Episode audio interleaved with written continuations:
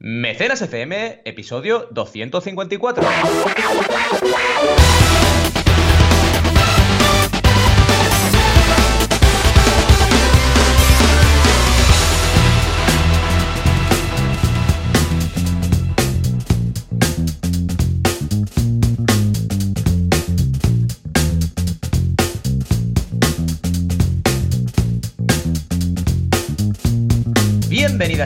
A Mecenas FM, el podcast donde hablamos de crowdfunding, financiación colectiva, micromecenazgo, esa herramienta que permite lanzar todos vuestros proyectos. Como siempre, como cada semana, aquí estamos Joan Boluda, consultor de marketing online y director de la Academia Online para Emprendedores, boluda.com, y Valentía Concia, consultor de crowdfunding, con una dicción regular Z y un poco de afonía también, porque llevo ya dos semanas un poco fastidiado, pero aquí estoy, aquí estoy, como siempre, por amor al podcast y amor a la audiencia. ¿Qué tal, Joan? ¿Cómo estamos?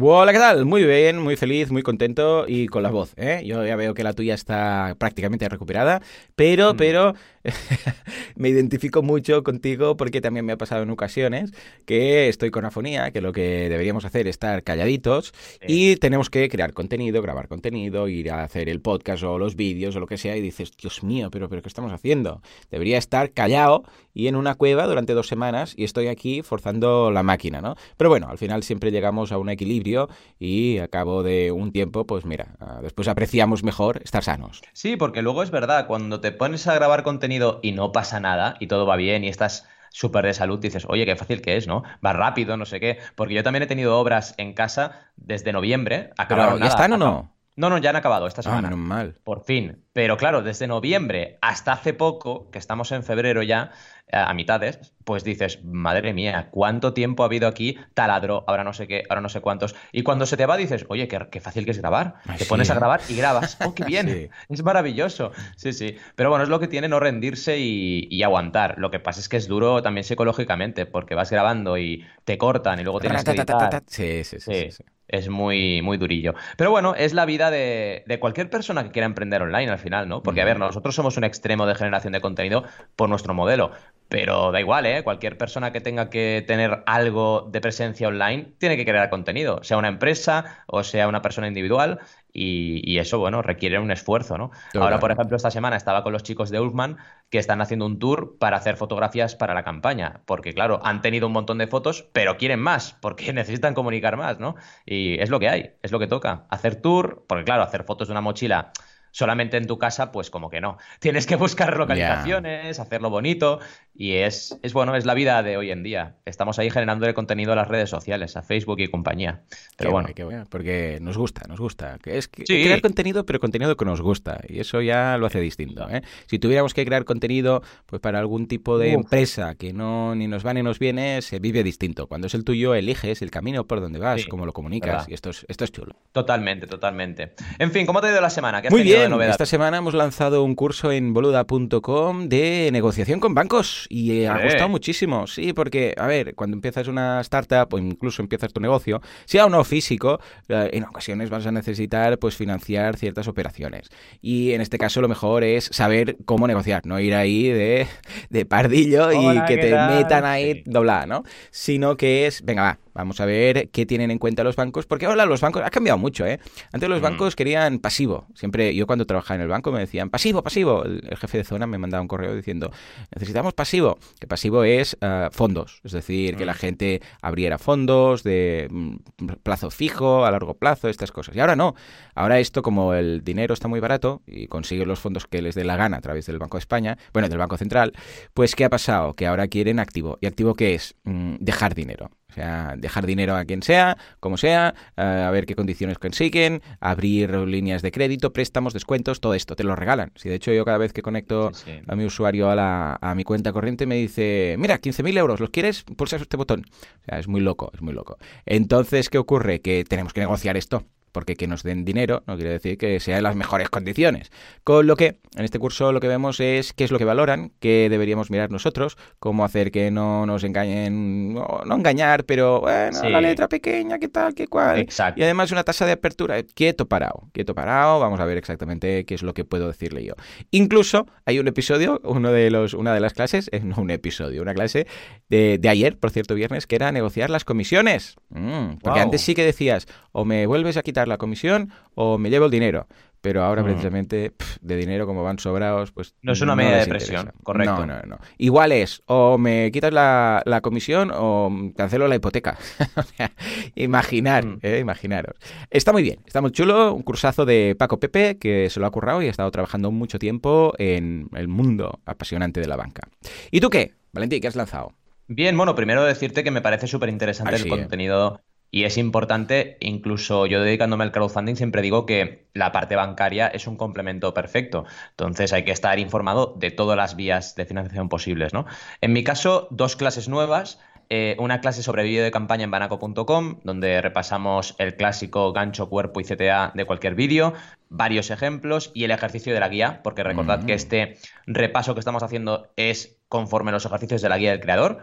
Y en segundo lugar, una clase sobre explicar el equipo a los inversores en el pitch deck, que también es súper importante porque la parte de equipo siempre todos los inversores e inversoras están muy atentos a que sea complementario, a que realmente tengan experiencia, etcétera, ¿no? Y todas las todos los tips importantes que no debes olvidar nunca cuando presentas tu equipo a los inversores. Y básicamente han sido las dos clases. Aparte de eso, en el Banaco Tour hemos estado por diversos sitios como cada semana y bueno, sobre todo en el Isaba, ya lo sabéis, cada semana, pero también por diferentes localidades y formaciones que he ido haciendo a lo largo del territorio. Y nada, eh, con afonía, con tos, hmm. pero sin parar, como siempre, a tope, tope. Claro que sí, claro que sí. Pues nada, si quieres, aunque estamos a tope, pues nos vamos con las noticias, que también tenemos muchas. Y están vamos a por ello. Vamos al ataque. Venga, por favor, Juanca, dale, dale.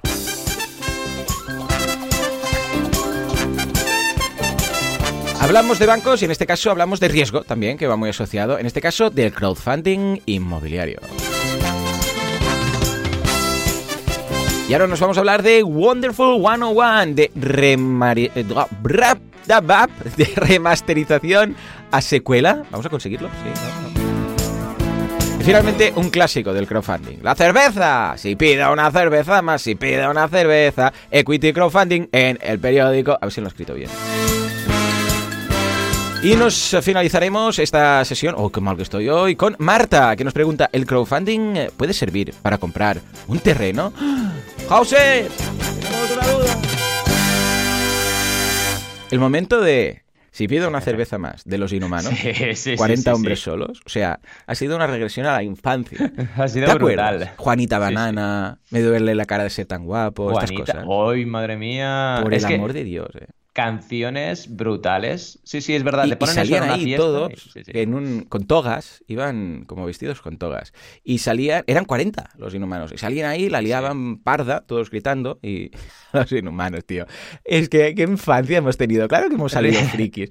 A ver, a, ver, buscad, a ver, voy a buscarlo. Es que, es, que, vista sin frío, los inhumanos. A ver si ah, siguen. grupo. Seguro que no siguen en activo, pero bueno. Ya, ya, a ver, a ver, los inhumanos. Están en la Wikipedia, con lo que lo han sacado.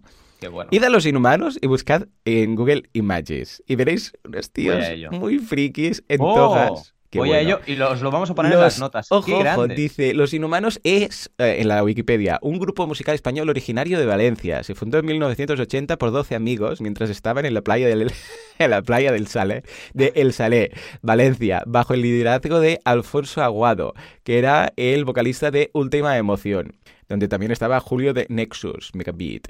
Y a ver lo último que han sacado. ¡Ey! ¡Ey! Por favor, que siguen, siguen. ¿Siguen existen. Es que, Madre mía. además, atención, el último hit que fue el año pasado, en 2019, mira que no han cambiado, porque es qué difícil es hacer el amor cuando te haces mayor. Que debe ser ah, como la segunda parte de qué difícil es hacer el amor en un sin camil, que era una de sus grandes canciones, ¿no? Qué difícil es hacer el amor en un 5000. ¡Wala, wala! Hoy me voy a poner alguna de estas. Y tiene, eh, bueno, de todo. Incluso tienen una que se llama El Retorno del Jedi. Madre mía. 30 hombres oh. solos, 40 hombres solos. ¡Oh! Qué, qué clásico! Y sí, sí, losinhumanos.com. Ay, momento friki, ¿eh? Pues sí, sí, Pues sí. voy a ahí. ponerlo Eh, yo quiero ir a ver. Madre mía, madre mía, la home que tienen, eh, losinhumanos.com. O sea, bueno, en fin. Y se han Ah, currado el dominio losinhumanos.com, ¿eh? Muy bien. Brutal, brutal. Sí, sí, sí, se ven ahí todos. Dios, qué fuerte, qué fuerte me parece. Bueno, que ¿Y cómo muy están? contento de saber que sí, que siguen. Y se lo dejan pasar muy bien, por lo que se ve en las fotos. Sí, bueno, sí. momento de regresión y ahora sí volvemos a la, a la actualidad. Madre mía. Sí, Dios. sí. Análisis de riesgo de crowdfunding inmobiliario. A ver, ¿quién lo ha Pues hecho? sí. ¿Quién lo ha hecho? Bueno, el diario 16, la verdad es que me ha parecido curiosa esta noticia porque pocas noticias hay con rigor hablando de estos temas, de riesgo, ¿no? Porque en lugar de hablar de, oh, el gran desastre de esta campaña, ¿por qué no hablas de, por ejemplo, tácticas o maneras Claro. de saber cuando una campaña mm, no pinta bien o no está haciendo las cosas bien, por ejemplo, ¿no? Porque así es prevención. En este caso hablan de crowdfunding inmobiliario que recordemos que crowdfunding inmobiliario no debería ser considerado un tipo de crowdfunding porque no deja de ser un crowdfunding de inversión, ¿vale? Lo que ocurre es que puede ser inversión vía participaciones o vía deuda, pero no deja de ser inversión inmobiliaria, Mm. ¿vale? Entonces es un tipo de crowdfunding de inversión. Pero bueno, vamos a ello. Al final estamos hablando de lo que ahora también se llama como real estate crowdfunding. Venga, otro tipo más, ¿no? Que en realidad no es lo mismo, ¿no? Eh, real estate crowdfunding sería crowdfunding de inversión inmobiliaria, ¿no? Que vive un momento de auge exponencial. Y es verdad, dice 16. Porque no solo tenemos que fijarnos en Hausers y en lo que se mueve a nivel nacional, sino en lo que se está moviendo a nivel internacional. En Asia, por ejemplo, hay mucho crowdfunding inmobiliario o de inversión inmobiliaria. En Portugal, ya sabemos que Hausers, por la semana pasada que lo comentábamos, ya se está expandiendo hacia allí. Entonces, es mm, global y es un crecimiento bastante, bastante exponencial, ¿no? Entonces, claro, mm, lo que nos dice esta noticia es cómo podemos evitar riesgos innecesarios, ¿no? Que buscan, por ejemplo, pues que haya una estandarización del modelo, que las plataformas estén todas eh, ligadas a la ley de cada país, esto te lo aconsejan y es impor- importante, y luego una manera de evaluar cada proyecto el riesgo que tiene. A nivel, por ejemplo, de ejecución, porque hay plataformas, por ejemplo, que te hablan de obras sobre plano. Entonces, claro, mm, ¿qué riesgo de ejecución implica este proyecto? Eh, ¿Cómo es económicamente sensible el tipo de propiedad? Es decir, en función un poco de dónde esté localizada y tal, puede ser que sea mm, más elástico o más inelástica la demanda de ese, de ese bien, ¿no? Por ejemplo, está situado en el centro de una ciudad, pues seguramente podremos cobrar más por alquiler o por venta que si está situado en extra radio. Pues es otro criterio más que nos dicen, ¿no? ¿Ya está ocupado o el rendimiento objetivo del proyecto o se arrendará? Esto es Claro. importante también. ¿Qué tipo, qué modelo de negocio usaremos, no? Y bueno, son bastantes tips y nos parecen bastante interesantes compartirlo con vosotros Claro. por si hay gente en nuestra audiencia que quiere invertir en este tipo de, de campañas, ¿no? ¿Cómo lo ves? Interesante la noticia, Sí, muy interesante porque poco a poco van acercando, más allá del titular, ¿eh? titularazo quizás, eh, van ah, a profundizar un poco, de decir, venga, va, vemos que esto está aquí, está para quedarse, vamos a ver cómo invertir, pero es como si mm, pues alguien dijera, pues cómo invertir en, no en crowdfunding inmobiliario, sino en un piso. Vamos, Mm. Imaginémonos que tienes que comprar un piso para, para tener un poco de patrimonio y para poder alquilar, por ejemplo, y luego ir pagando la hipoteca. Pues también te diría, pues consejos, te diría, pues, a ver, que sea un piso que esté céntrico, que sea de estas dimensiones porque se alquila más fácil, menos fácil, no sé qué. Mira que tenga, yo que sé, puesto el tema de, am, de, la, de la energía, esto que ahora piden, el tema de la energía de placas solares, o que tenga todo al día en cuanto al cuadro eléctrico, y te, te avisa y te aconseja, pues lo mismo. Esto lo veo mejor que un que no un, oh, no compres para alquilar pisos porque puede ser que salga muy mal. Exacto. El rollo, a ver, por, por el amor de Dios. Con lo que veo que se está normalizando, poco a poco, ¿eh? muy lentamente, el tema del crowdfunding inmobiliario, con lo que siempre es una buena noticia. Pero más que esta Totalmente. noticia, yo tengo otra que, que te vas a flipar. ¿Sabes cuándo es el próximo Oh. concierto de los inhumanos? Oye, oye, oye, oye, oye, oye, oye, dime, Atención, dime, dime. ¿eh? Atención. Hoy, Hoy, hoy, día 22 de ¿Cómo febrero, atención, ¿sabes dónde? ¿Dónde? En Badalona. Madre o sea, mía. En la Vamos sala allá. Sarau de Badalona, hoy, a las 23, hay concierto de los inhumanos. Qué grande. Valentí, esto, esto es un señal, ¿eh? Es como si, ir. mira, si fuera Daniel el higiénico, yo voy. O sea, voy, hoy, hoy voy. Pero, pero claro, los inhumanos no me toca ta- tanto el corazón, pero, eh, en Badalona, ¿será que no hemos salido por. Badalona tú y yo? Madre Pues- mía. Pues sí, pues sí. Pues ya sí. ves, Qué ahí con, con Yao y con, y con María y todos. Sí. Hoy, ya ves tú, ¿eh? Pues a la sala Sarau, Próximos los, los fans. Qué grande. Sala sí. Sarao, es verdad. Oye, Estoy viendo hoy, aquí. justamente hoy, ¿quién iba a decir que hoy íbamos a mencionar los inhumanos y justamente hoy en Badalona, que lo tenemos nada aquí al lado? En fin. Bueno, ahí queda. Estamos la haciendo la promo del concierto. ¿eh? Sí, sí, tú que eres, programa patrocinado por Los Inhumanos. Los Inhumanos, sí, sí, sí. Es, lo dejo ahí, ¿eh? Tú quieres muy de conciertos, que de vez en cuando me envías la foto típica de concierto de Dragon Ball, estas cosas. Mm, yo lo dejo ahí, lo dejo ahí. es que mira que es casualidad, ¿eh? Hablar de Los Inhumanos hoy y que haya un concierto hoy. Es muy fuerte. Es alucinante. En fin, bueno, os vamos a dejar algún vídeo de los inhumanos para, los desafortunados que nos conocéis en las notas del programa. Exacto. Venga, va. 101, Wonderful 101, de remasterización a, secuela. ¿De qué va? Sí, esto es interesante este caso porque es un juego que ha generado un poco de polémica. porque es un juego originariamente de la, de la Wii U. ¿Vale? Entonces, ¿qué ocurre? Lo han remasterizado, y esto es importante entenderlo. Es decir, la campaña de crowdfunding era para remasterizar el juego, volverlo a sacar mm. y tenerlo en la Switch, en la consola que ahora actualmente está eh, activa de Nintendo y otras consolas activas, ¿vale? Y ha funcionado muy bien. Y digo que ha habido polémica porque ha habido mm. gente que se ha, criticado el hecho de que una marca, eh, de, que un estudio, perdón, conocido, pues haga un crowdfunding para remasterizar algo, como diciendo, bueno, ya tienes dinero, págalo tú. dices, no, no, es que no habéis entendido nada, es que el crowdfunding no va de eso. Mm. Es, no lo voy a pagar yo si la gente no lo quiere. Pues entonces lo prevendo y si la gente lo quiere, lo hago, ¿vale? Y ha tenido un gran éxito. Y entonces, la noticia de hoy, la de 3D Juegos, lo que dice es, oye, ¿habrá una secuela del juego este? Porque si han hecho un crowdfunding y ha tenido tanto éxito la remasterización de la obra eh, original, es posible que planteen una secuela, ¿vale? Eh, y claro, Hideki Kamiya, que es el creador, una de las declaraciones que hizo fue, no podemos hacer una secuela si no hay fans de la serie en primer lugar. Y claro, ahora se ha demostrado que hay fans, porque el juego, en el momento de hacer el artículo, estaba ya amasando, dicen ellos, amasando, amasar dinero, me hace gracia. 1,5 millones de dólares, ¿no? ¿Qué, amasas? Pues la masa de la pizza y dinero. Pues amasa más de 1,5 millones de dólares recaudados, ¿vale? Y el objetivo eran 50.000. Entonces, Platinum Games, que es la productora, oye, eh, igual se lo está planteando, ¿eh? De hacer una secuela y más habiéndose demostrado que hay fans de la serie. ¿A dónde vamos con esto? Básicamente que es una noticia muy bien puesta y muy bien escrita por 3D Juegos que demuestra que el crowdfunding tiene ventajas mucho más allá de lo que recaudas en una campaña. Precisamente esta, demostrar que un juego tiene interés, demostrar que hay fans de un juego, demostrar que tiene sentido incluso hacer una secuela. Entonces, es una validación con todas las letras. ¿Cómo lo ves? Señor, lo veo muy chulo, súper interesante. Ah, estoy comprando un poco viendo la remasterización, o sea, está muy bien hecha. Y que, claro, ah, una cosa es remasterizar y la otra es un juego nuevo, que requiere muchas más horas, mucho más equipo. Yo creo que han hecho bien. Lo que pasa es que seguramente les va a sobrar un poquito, porque, claro, un millón y medio para remasterizar, bueno, pues yo creo que les ha salido, porque pedían 50.000 o sea que imaginaros, ¿no? Yo creo que no tardaremos eh, en ver una nueva campaña con una segunda parte. ¿eh? Ojalá sea así, y si es así, pues lo contaremos aquí. Y ahora sí, va, venga, nos vamos a la cerveza, que ha sido la detonante de los inhumanos. Exacto, detonante de los inhumanos. Cosa lleva a la otra. Del concierto de Badalona, de todo. Venga, va, Subiendo como la espuma. Pero ojo, de, equity, ¿eh? Hablamos aquí, porque ahora lo normal sería, bueno, una cervecera que crowdfunding de recompensa, una botella a cambio de no sé qué, seis botellas a cambio de no sé qué. No, no, no. Ojo, ya según segunda clase, segundo nivel, segundo de crowdfunding, equity. A ver, ¿de qué va? Sí, sí, el periódico habla de, en general, del auge de la cerveza artesanal, ¿vale? Eh, recordad, por ejemplo, eventos como el Barcelona Beer Festival, que cada vez es más grande en Barcelona, que realmente está creciendo una barbaridad.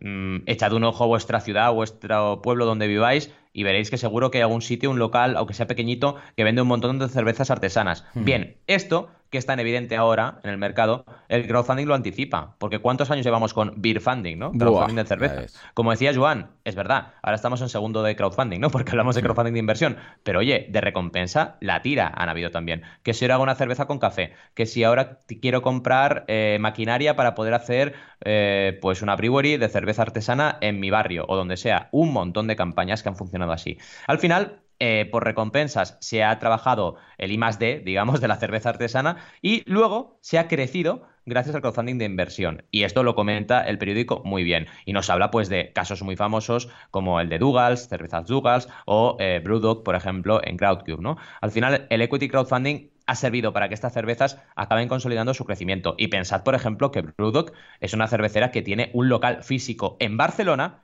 ¿vale? Y no sé si en más sitios de España, aunque es muy posible, en Madrid es posible, y en muchos sitios de España tienen un local, y a lo largo de toda Europa. O sea, ya no solo es, venga, tengo una cerveza artesana y la distribuyo, es que tienen locales, y locales chulísimos, donde todos los tiradores son Brewdog, ¿vale? Así que, bueno, han optado por crecer vía crowdfunding de inversión, un crowdfunding de inversión además muy comunitario, digamos, porque la gente bebedora de la cerveza también ha participado en las campañas y esto ha hecho que el crecimiento de la de la comunidad y su implicación sea bestial, ¿no? Y bueno, una noticia interesante en el periódico que nos pone un poquito eh, en esta beta, en este hilo interesante del crowdfunding de inversión aplicado a cerveza. ¿Cómo lo ves? Muy bien, es lo que decíamos, que ahora ya no es, oh, crowdfunding, sino ya es, hey, venga, mm, esto va en serio, vamos a hacer un artículo explicando uh, cómo está mejorando todo en el sector del crowdfunding, en este caso equity, vamos a buscar un um, vertical como es el tema de la cerveza, o sea que veo que poco a poco pues vemos noticias de que no son directamente link bait, sino que es, hey, mm. pues mira, esto está pasando, información, y creo que la sociedad poco a poco cada vez verá más el crowdfunding como quien habla de un préstamo, o habla de un negocio nuevo, o habla de algo habitual. ¿eh? O sea que muy bien, veo bien que se normalice algo como el crowdfunding. Muy bien, y ahora sí, nos vamos a la duda que nos manda Marta, y parece que estamos todos de acuerdo estos días con el tema de la compra de, terrenos, de inmobiliario, etcétera, porque nos pregunta si con un crowdfunding se puede comprar un terreno. Igual conoces incluso algún caso. Hay casos. Lo que ocurre es que son campañas complicadísimas. ¿no? Ocurre mucho que, y, es un poco la respuesta a, tu pregunta, eh, Marta, eh, ocurre mucho que la gente se acerca al crowdfunding como si se acercase a un banco, ¿no? Y esto suele ser un problema, porque más que nada porque intentas aplicar el crowdfunding a algo que no tiene por qué ser viable. Entonces, vale, tú tienes un terreno. Mi primera pregunta, ¿para qué? Claro, sí, que saber qué vas a construir ahí, ¿no? imaginémonos que es alguien que mm, quiere montar un refugio para animales y necesita comprar un terreno. Claro, ahí en ese contexto tiene sentido, pero si es, bueno, comprar un terreno para crowdfunding inmobiliario y luego venderlo y especular o, ganar dinero, eso ya es otro tipo de crowdfunding. Claro. Exacto. Eh, pero poderse. Y hay que ver si es viable, ¿no? Porque hay una serie de mecánicas, en este ejemplo que ponías, hay una serie de mecánicas en lo que es el crowdfunding inmobiliario que no te aceptan cualquier proyecto. Entonces, eh, ¿se podría, no se podría? ¿Partiendo de cero lo aceptarían? No, porque les sale más a cuenta ir a promotoras, ya que ya tienen una media obra o ya tienen el terreno comprado, etcétera, ¿no? Entonces, es complejo. Decía el para qué porque, como bien decías, puede ser para hacer un santuario de animales, que entonces, si ya tienes una comunidad, esto ocurre, tenemos una comunidad ya, el santuario no sé qué, de eh, que salvamos animales, queremos movernos a un nuevo terreno, porque necesitamos más espacio, porque tenemos más animales, la comunidad ya está, ya tenemos redes sociales, ya tenemos mucha actividad y planteamos esta campaña y entonces es viable. ¿Vale? Pero si lo planteas para comprarte tú un terreno, para hacerte tu casa, igual no es viable. Bueno, no, seguramente no lo va a ser, porque la gente no va a mm, ni donar ni invertir dinero en el terreno para que tú te construyas tu casa. No tiene sentido. Entonces tienes que pensar para qué es. Si es para montar un proyecto que genere un bien, que puede ser, atención, un bien social o puede ser un bien eh, directamente comercial también. Imaginemos que quieres crear una zona de juegos para niños, porque es un barrio que no hay eso. Pues igual sí que la gente participa. ¿No? Porque les interesa tener comunitariamente ahí una zona de juego para niños que no hay ninguna en no sé cuántos kilómetros a la redonda, ¿no? Pues igual sí que se plantearían participar. Entonces, concéntrate ahí. Y si tienes dudas, como tu consulta ha sido general, pues si tienes dudas, pregúntanos más. Pregúntanos más, envíanos otro mail explicando un poco tu caso y a partir de ahí vamos viendo. Pero vaya, si nos centramos en el eh, para qué, podemos llegar a mm, mm, deducir o podemos llegar a tener la conclusión de que el crowdfunding es viable. O a lo mejor no, hay que verlo. Totalmente. ¿Cómo lo ves? Madre mía. No, totalmente. Es lo que decíamos, depende del contexto. Sí, sí, a ver, pero esto es como. Se puede usar el crowdfunding para cualquier otra cosa. O sea, sí, se puede, pero siempre y cuando sea algo coherente. Yo considero que sí, que no hay problema. Lo que pasa es que, que, es, que funcione o no, no va a depender de la cosa en sí. Porque es como salvar un restaurante. ¿Se puede? Hombre, sí, siempre y cuando el contexto sea coherente o montar un restaurante, que aquí hemos visto cómo montar un restaurante vegano y lo han hecho a través de crowdfunding. Hombre, pues sí, eh, se puede hacer, eh, lo que pasa es que necesita un contexto, quizás va a necesitar una comunidad, necesita un objetivo, no es lo mismo social que mm, ah, de inmobiliario, con lo que sí, yo lo veo bien. O sea, tanto Hausers podría comprar un terreno para montar algo, ¿por qué no? Como un santuario por crowdfunding inmobiliario, que hay por crowdfunding de social, que ya hemos visto algunos casos. O sea que bien. Pues nada, Muchas gracias, Marta, por tu pregunta y espero que, eh, si es tu caso el que estás planteando, pues surja adelante. Y nos vamos con la duda, le digo con la duda, con la sección de Jaso. Venga, va. Una campaña de fomento de cine español, curioso, ¿verdad? Mm. Sí, sí, la verdad es que se llama Cine con y me ha parecido, me ha parecido interesante la, la, campaña y nos habla Jesús pues de muchos aspectos del proyecto, ¿no? Básicamente es un, es un semanario, es una revista que eh, te va mm, pues informando de novedades sobre cine español, ¿vale? Eh, ¿Qué ocurre? Han hecho una campaña y ellos lo explican así para crecer eh, como marca, como marca, como publicación, porque han ido haciendo durante dos años, pero no crecen a la velocidad adecuada, ¿vale? y lo explican así tal cual, ¿vale? Que está bien, es un planteamiento correcto. El vídeo dice Jesús que es muy correcto, aunque no aparecen los creadores, esto ya sabéis que es un punto negativo, pero la mm. descripción de la campaña sí es buena, ya que está muy detallada y se dan a conocer a los creadores para qué se destina el dinero, cuáles son los plazos de entrega y cuáles las recompensas. Perfecto. A nivel de detalle, coincido 100% con Jesús, que está muy correcta. Y sobre las recompensas, perdonad, tienen nombres de conocidos directores de cine español y ah, van desde los 5 a los 100 euros, ¿vale? Las recompensas. Mm, claro, al final aquí es un poco mi punto, ¿no? Mi ojo clínico lo primero que ha hecho es fijarse en las recompensas y ver que son bastante complejas, por llamarlo de alguna forma. O sea, por ejemplo, la destacada, que tiene un precio de 65 euros, es suscripción trimestral a la plataforma de streaming española Filmin. Y empezamos diciendo, bueno, ¿esto qué tiene que ver con la revista? Sí, ¿no? Con un catálogo disponible de más de 10.000 títulos, cine clásico, bla, bla, bla. Vale. Una libreta exclusiva hecha a mano con grandes nombres del cine español. Bueno, igual, no me interesa. Una postal a elegir entre nuestros tres modelos disponibles. Y al final, sí, recibirás semanalmente nuestra suscripción, suscripción con ñ, ¿vale? O sea, aquí lo que veo es que le han dado más importancia a lo mejor a los complementos que a lo que es lo principal, que es la mm, suscripción de la revista, que es lo que realmente eh, tiene que funcionar y tienen que vender para que esto sea un negocio sostenible, ¿no? Está bien, han, eh, de hecho, han hecho valer a sus colaboradores y tienen unos packs interesantes eh, y lo han, lo han planteado, pero es el típico caso de que hay tantas cosas en cada recompensa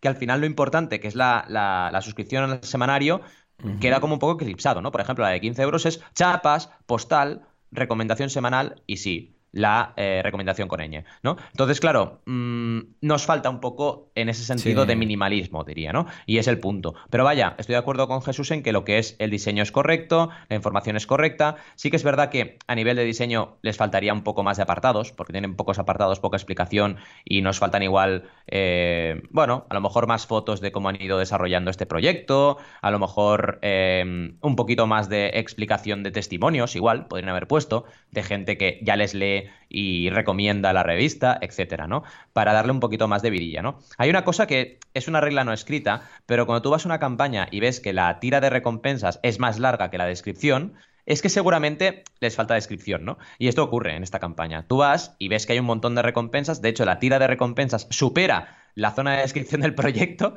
y abarca la sección de comentarios del proyecto y sigue bajando, ¿no? O sea que tienen unas recompensas mm, con muchas cosas, pero la descripción le falta un poquito más de, explicación, ¿no? Pero vaya, muy interesante, Jesús. Realmente es una campaña potente, interesante y muy curiosa el enfoque que tienen. En general la, veo positiva. Hay que probar cosas. Y ahora sí, nos vamos a hablar de ropa, tanto tú como yo, ¿eh? Una vez más sincronizados, sin querer. Sí, sí, totalmente. Empezamos con, con Jumbo, que es una campaña que estrenamos el pasado martes y que ha sido un Big Bang. Llegamos al 100% en 5 horas, ¿vale? Entonces, vamos a hablar un poquito de esto, vamos a hablar un poquito eh, de más detalles y curiosidades que ya comenté en el vídeo que hice el jueves, pero seguiremos en ello, ¿vale? Y veréis cómo se ha conseguido un total de, en este momento, 37.430 euros de un objetivo de 20.000. ¿Vale? Mm, con más de 200 personas patrocinando o siendo mecenas de esta chaqueta versátil, que es lo que es mm. Jumbo, ¿vale? Quedan todavía 38 días, imaginaos, ¿vale? Lo primero que os recomiendo es que le echéis un vistazo al vídeo, porque es un vídeo profesional. Y aquí es importante destacar el por qué se ha podido hacer este vídeo tan pro, porque es muy pro, ¿eh? O sea, se ve gente haciendo piruetas con esquí, eh, tomas hechas con drones, es espectacular. ¿Qué ocurre? Que una persona del equipo, del equipo de Jumbo, desde mm. siempre, bueno, del equipo de Blue Banana, que es la marca, eh, desde siempre ha estado ahí y es productor de vídeo audiovisual profesional. Mm, bueno, de vídeo audiovisual, vaya tontería, de vídeo profesional, ¿vale? Eh, esto es importante hoy en día en las marcas que se creen, porque las marcas, lo decíamos al principio, están íntimamente, bueno, necesitan sí o sí crear contenido, ¿vale? Y es lo que le pasa. Y Blue Banana, que sepáis que es una marca que su Instagram nació en 2015 y actualmente tiene 160.000 seguidores, ¿vale? Entonces, claro, ahí está la clave. La clave está en que genera contenido, genera producto y genera buena calidad durante años y podrás plantear una campaña que llegue al 100% en 5 horas, ¿vale? Un 100% además alto, porque son 20.000 euros, ¿vale? Entonces, eh, no es algo que se pueda conseguir seguro. Está claro que a mí cuando me contactaron como consultor, lo primero que dije es, tenemos ingredientes para hacer un plato muy potente. Mm. Ahora bien, no tenemos nada asegurado, tenemos que trabajar bien sobre, sobre este contenido, sobre estos ingredientes que tenemos, ¿no? Pero bueno, si nos vamos un poco a la descripción, podréis ver también que el uso de GIFs animados es magistral. Sea, lo trabajan muy bien desde el principio. Lo primero que vemos es el nombre de la marca Jumbo, de la marca de la chaqueta en sí, mm, sobre diferentes colores y van cambiando los colores para darnos una idea que ya te lo ponen de entrada que tú puedes llegar a obtener la chaqueta en diferentes colores. ¿Qué más tenemos? Tres características claras. Lo que decíamos antes del minimalismo es calidad premium, diseño versátil y precio imbatible. Los tres puntos que nos dicen, ¿vale? Y esto nos lo repiten a lo largo de la campaña para que nos quede claro que es los tres puntos de diferenciación del proyecto. ¿Qué más? La X, que es la imagen o el emblema de marca de Blue Banana, está en todas partes. También nos animan un poco a ir entrando en su universo, ¿no? El contenido tiene un índice de contenido, que esto lo vemos muy poco en Kickstarter, pero es interesante, y nos van explicando lo que es Jambo, ¿vale? Jambo al final es una chaqueta que te sirve para convertirla en diferentes modalidades en función de cómo estés. Puede ser la típica chaqueta con cuello alto, o puede ser una, un impermeable, o puede ser la combinación de ambas, ¿vale? ¿Qué más? Tenemos eh, explicaciones con infografías, explicaciones con imágenes súper chulas, nos explican las características, que es waterproof, que es respirable, que es a prueba de viento, que es muy ligera de peso, etcétera, ¿no? Y más características. Y luego además también nos hacen más uso de GIF animados, donde vemos, por ejemplo, los bolsillos que tiene, las opciones que tiene para abrir y cerrar las diferentes cremalleras, la calidad de las cremalleras, los típicas, las típicas gomas para estirar para poder hmm. cerrarte y ser impermeable la chaqueta eh, bolsillos secretos para poner el, eh, por ejemplo, el ski pass, dicen ellos, ¿no? El, ¿Cómo se llama? El, el forfait, ¿no? El forfait de toda la vida. Pues eso, ¿no? Eh, y luego también un GIF animado muy chulo que se ve cómo se monta y desmonta la chaqueta con las dos capas que decíamos antes que tenía, ¿vale? ¿Qué más? Más infografías, por si fueran poco. Una infografía muy buena que te dice que es ideal para naturaleza y para terreno urbano. ¿Vale? Y una cosa muy interesante que han hecho, que esto lo mm. comenté en el vídeo, es que vas viendo un botón que es Pre-Order Now, que esto lo, lo, mm. diseñamos juntos. Es un botón que tú vas viendo a lo largo de la campaña y que si le pinchas, te vas al mismo sitio que si vas al botón verde de Kickstarter de arriba de todo que es una pantalla donde seleccionas tu recompensa. Es una pantalla previa a la aportación. Y de esta forma, durante toda la descripción, vas viendo el botoncito para tú animarte a contribuir. Más vídeos, porque tienen más vídeos, más imágenes chulas. O sea, es una campaña a nivel de diseño casi te diré que perfecta. Igual que la que vimos la semana pasada. Ullman también está muy bien diseñada a nivel de, de diseño de campaña, ¿vale?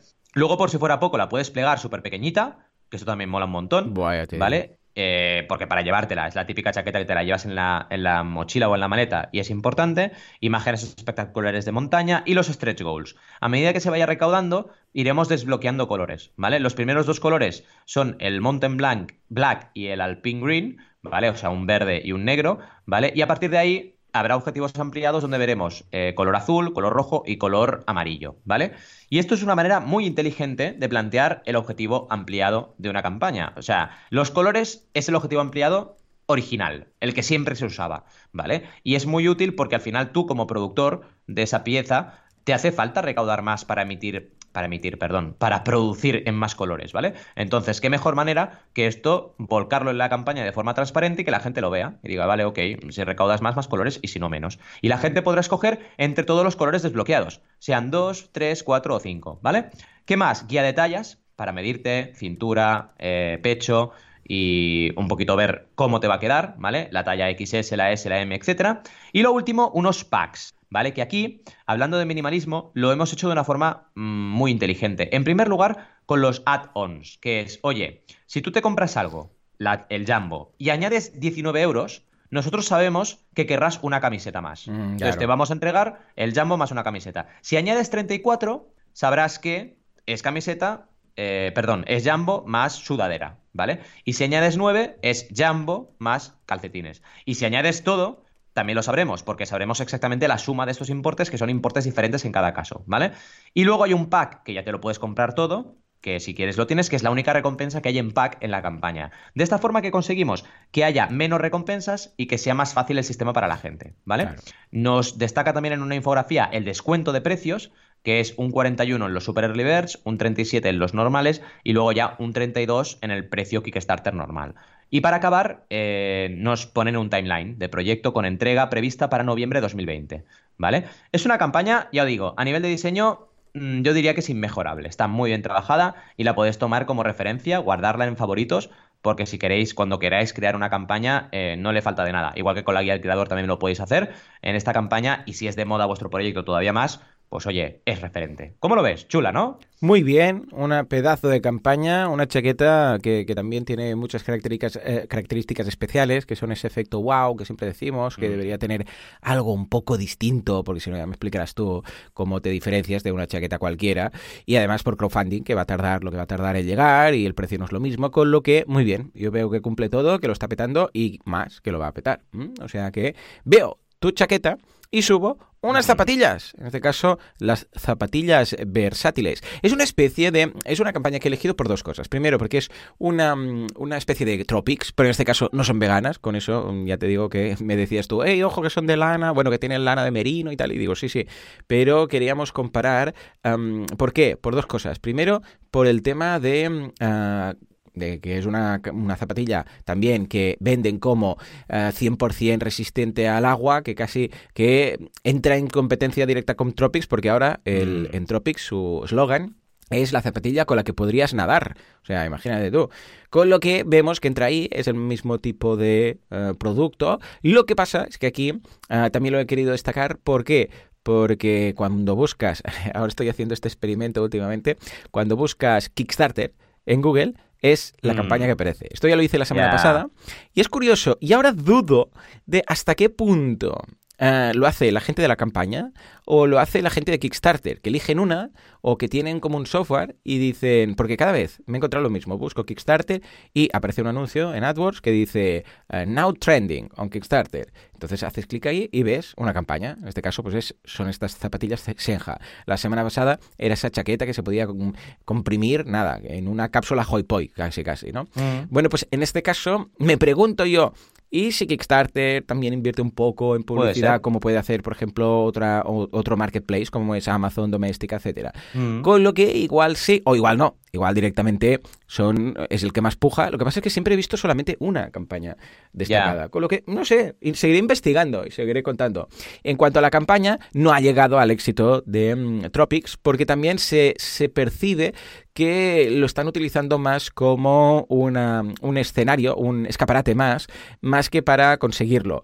Porque, a ver, de 4.000, se pedían 4.000, unos 4.000 euros, más o menos, 4.700 euros, con lo que, a ver, con 4.000 euros no haces unas zapatillas ni, ni en broma, o sea, para nada, este tipo de zapatilla deportiva. Han conseguido 100.000 euros, que está muy bien, 843 patrocinadores, les quedan 28 días, con lo que, en ese sentido, vemos que, que muy bien, que lo han conseguido. No, va, no creo que sea una campaña millonaria, como pasado con Tropics. Ah, por otra parte, no es waterproof, ahí digo, no es waterproof, no es vegano, que es algo que sí que tiene Tropics, que quieres que no, pues. Ayuda más a ese, a ese punto. Aquí han apostado por decir lo que, lo que me comentabas tú fuera de antena, que parece que está de moda, ¿no? The merino wool. Y venga, vamos a poner lana de merino en todas partes, ¿no? Con lo que esto ya marca por ahí, pero además que están hechas en Hong Kong, ¿no? Que no tengo nada en contra de Hong Kong, evidentemente, pero quieras que no, es eso que dices, vale, esto yo lo veo más un producto casi casi Xiaomi, para entendernos, o un producto de esos que ya están hechos y que ahora es, bueno, a ver si lo vendemos a este mercado europeo, lo coloco aquí a ver qué tal, que quizás no, pero es lo que se percibe un poco con estas pequeñas pistas, ¿no?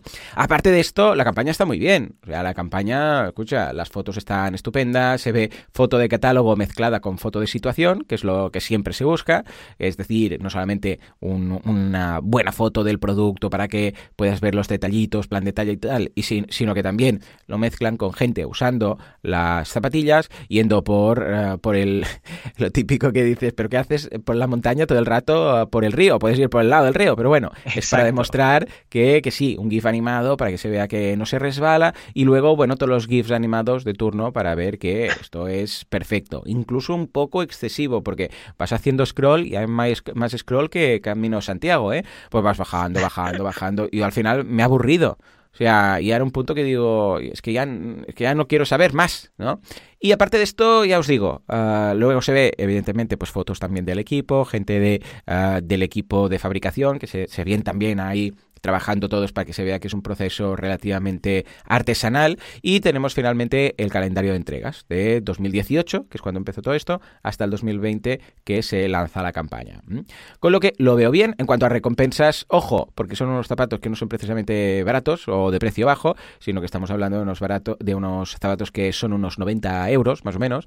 Y claro, es eso que dices, bueno, pues no sé hasta qué punto me convence el efecto wow, que ya lo hemos visto en alguna ocasión, que es el tema de que se pueden mojar, porque claro, yo me voy al de galón y también encuentro zapatos que se pueden mojar, ¿no? Con lo que lo veo interesante, lo veo bien, pero no tiene el corazón que puede tener una campaña como por ejemplo Tropics. Y ojo, que se parece mucho, pero una transmite hey, vamos a ir a por esto, y otra no lo acaba de transmitir, ¿no? Son esos pequeños matices de productos muy, muy, muy parecidos, pero con uno, ojo, que les ha ido muy bien, ¿eh? 100.000 euros, fantástico. ¿Y que lograrán 200.000? Pues vale, 200.000.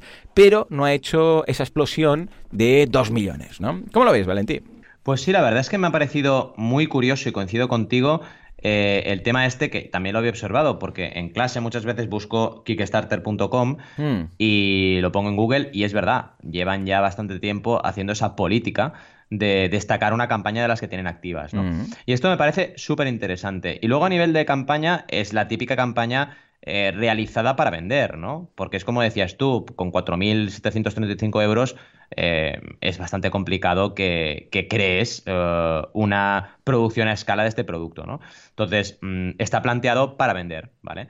Y, en ese sentido es un crowdfunding que vamos a ir viendo, ¿vale? Vamos a irlo viendo, digamos, a la vez que vemos el crowdfunding más clásico, y, bueno, es algo que también es interesante en este proyecto, lo decías tú, es observar la tendencia.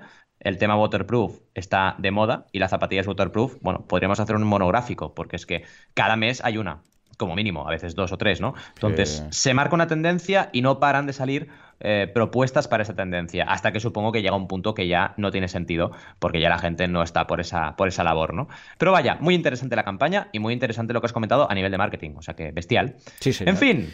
Pues, simplemente un último apunte que quiero hacer, que es que ya como tú bien sabes, y lo voy a ir comentando puntualmente durante los próximos meses, hemos empezado ya con un poquito, no es pre-campaña, es una pre-pre-campaña, por decirlo así, como te gusta a ti, bien trabajado, de la mochila del emprendedor, o como le queráis llamar, o la mochila minimalista del emprendedor, ¿eh? depende un poco de cómo lo veáis, que es la nueva Under the Jackpack, porque ya sabéis que la han dejado de fabricar, Beta Brand ya no fabrica Under the Jackpack, y dije, pues, pues voy a montar yo una, ¿vale? Ya está, ¿qué mm. pasa?